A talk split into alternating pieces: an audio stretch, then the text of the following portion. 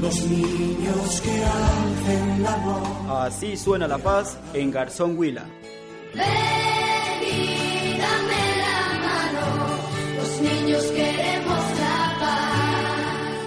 Desde el proyecto para la promoción de una cultura de paz, desde la emisora escolar online, ejecutado por ACAS, con el apoyo del Programa Nacional de Concertación Cultural, niños y niñas de esta institución educativa construyen una reflexión personal sobre el concepto de paz. La paz se puede construir cuando respetamos a las personas. Pues yo creo que la paz se construye empezando en nuestros hogares. La paz se construye con los valores. La paz se puede construir desde los diálogos. La paz se construye en un ambiente que nos respetamos entre el uno y el otro. La paz se construye respetando la raza, el color, de donde viene, de la otra persona.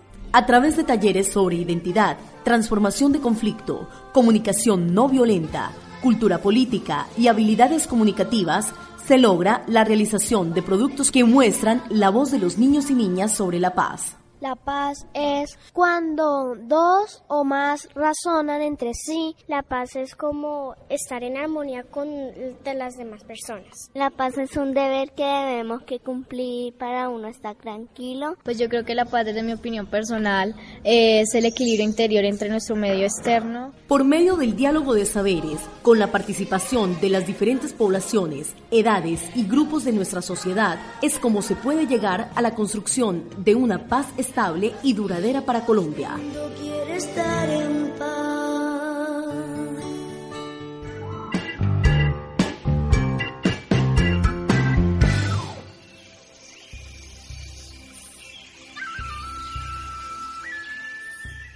En África vivía una mujer llamada Lucía que se trasladó a este continente por razones de trabajo.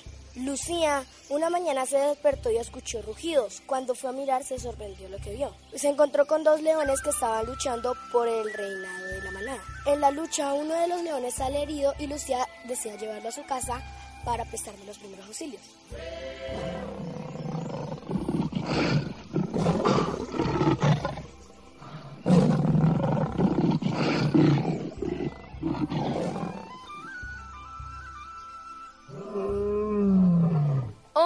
¿Qué te sucedió? Te llevaría a mi casa para curarte.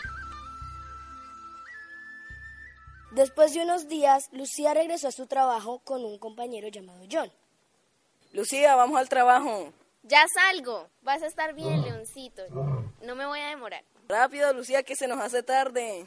Cuando Lucía y John volvieron a casa, escucharon un disparo. Lucía, muy preocupada, fue a ver qué ocurría.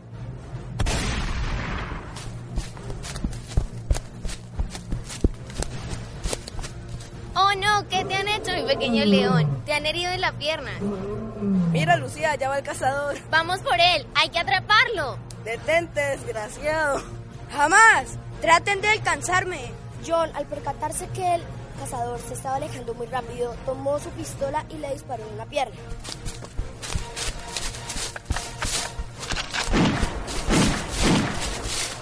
¡Oh, mi pierna! ¿Por qué le disparaste a mi león? Como a ti te duele, a él también. Oh, lo siento. No lo volveré a hacer.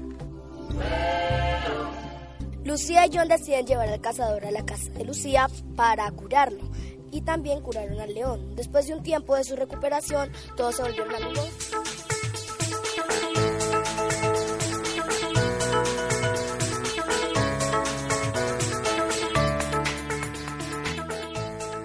Vamos a trabajar el conflicto del cazador. Estamos con un amigo nuestro, padre de familia.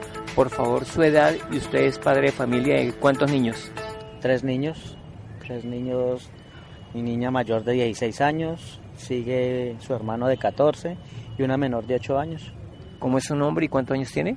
Hernán Hurtado Naveros, mi edad es de 40 años.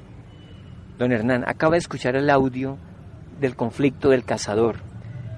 ¿Qué haría usted frente a esta situación?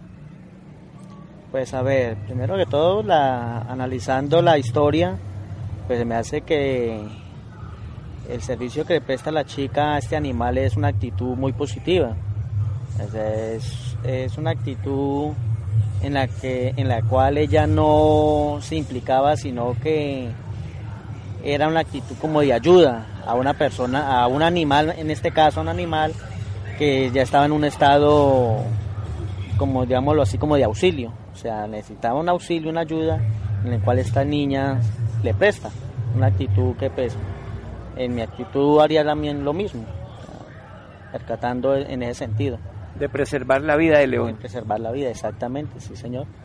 Estos dos personajes salen de la casa a trabajar, a hacer algo, y cuando regresan ven que un cazador le ha pegado un tiro al león y el cazador sale corriendo.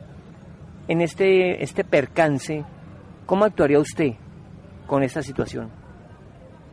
A ver, en ese percance pues no entiendo por qué el cazador, estando el animal dentro, el cazador llega a herir el animal también, o sea, para su... El, cazador hoy en día los cazadores los cazadores hacen eso es como por como por avaricia al dinero, como por negocio. Entonces él por la ambición de ver ese animal de pronto para comercializar su, su, su, piel, algo así, hizo esto sin importarle que estaba en una casa ajena, en un lugar donde él, sin importarle que el animal estaba herido ni nada de eso. Entonces, pues, en mi sentido, pues, lo que hizo esta chica para ver que lo que él hizo contra el animal, ella lo hizo para ver que se, se asimilaba el dolor que sentía el animal lo sentía él mismo también. Pagarle con la misma moneda. Con la misma moneda, sí señor, exactamente.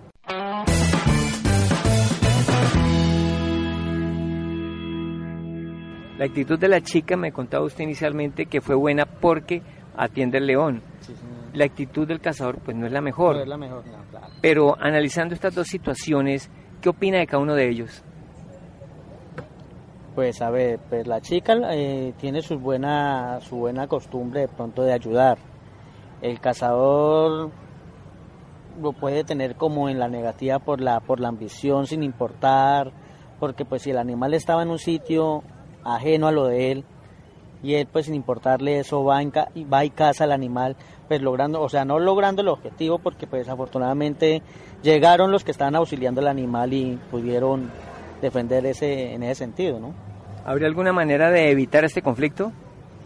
Pues a ver, pues hoy en día es lamentable, es lamentable porque a pesar de que se ven casos así similares día tras día, eh, esto es como, como dice el dicho, por una parte entra y por la otra sale, sin importar eso, que es lamentablemente, porque día tras día vemos casos parecidos a este, en otros casos, pero la gente no sé, o sea, no, no usa su, su sexto sentido, digámoslo así, porque a pesar de que van pasando las cosas, ellos nunca, en vez de mejorar, tratan es como de empeorar las cosas.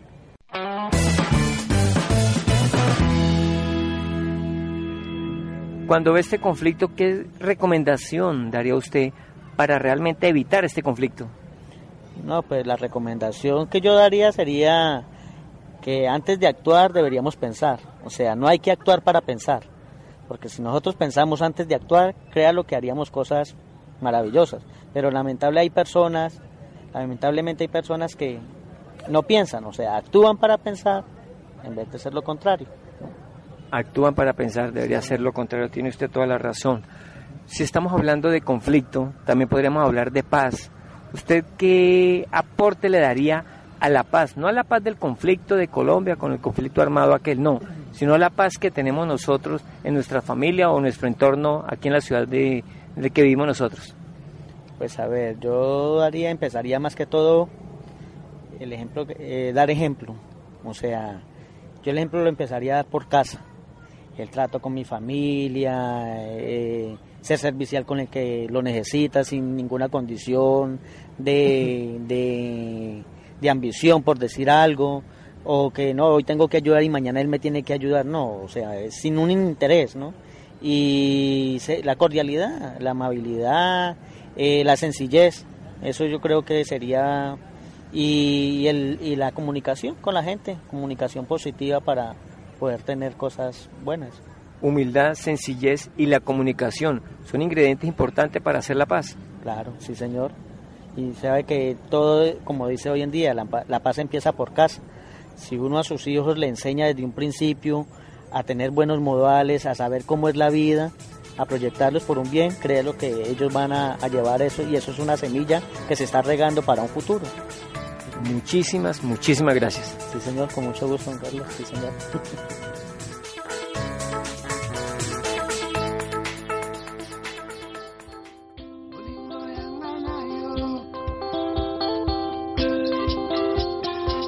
Esta es una producción de la Asociación Cultural y Ambientalista del Sur, ACAS, con el apoyo del Ministerio de Cultura, Programa Nacional de Concertación Cultural. Todos por un nuevo país, paz, equidad, educación.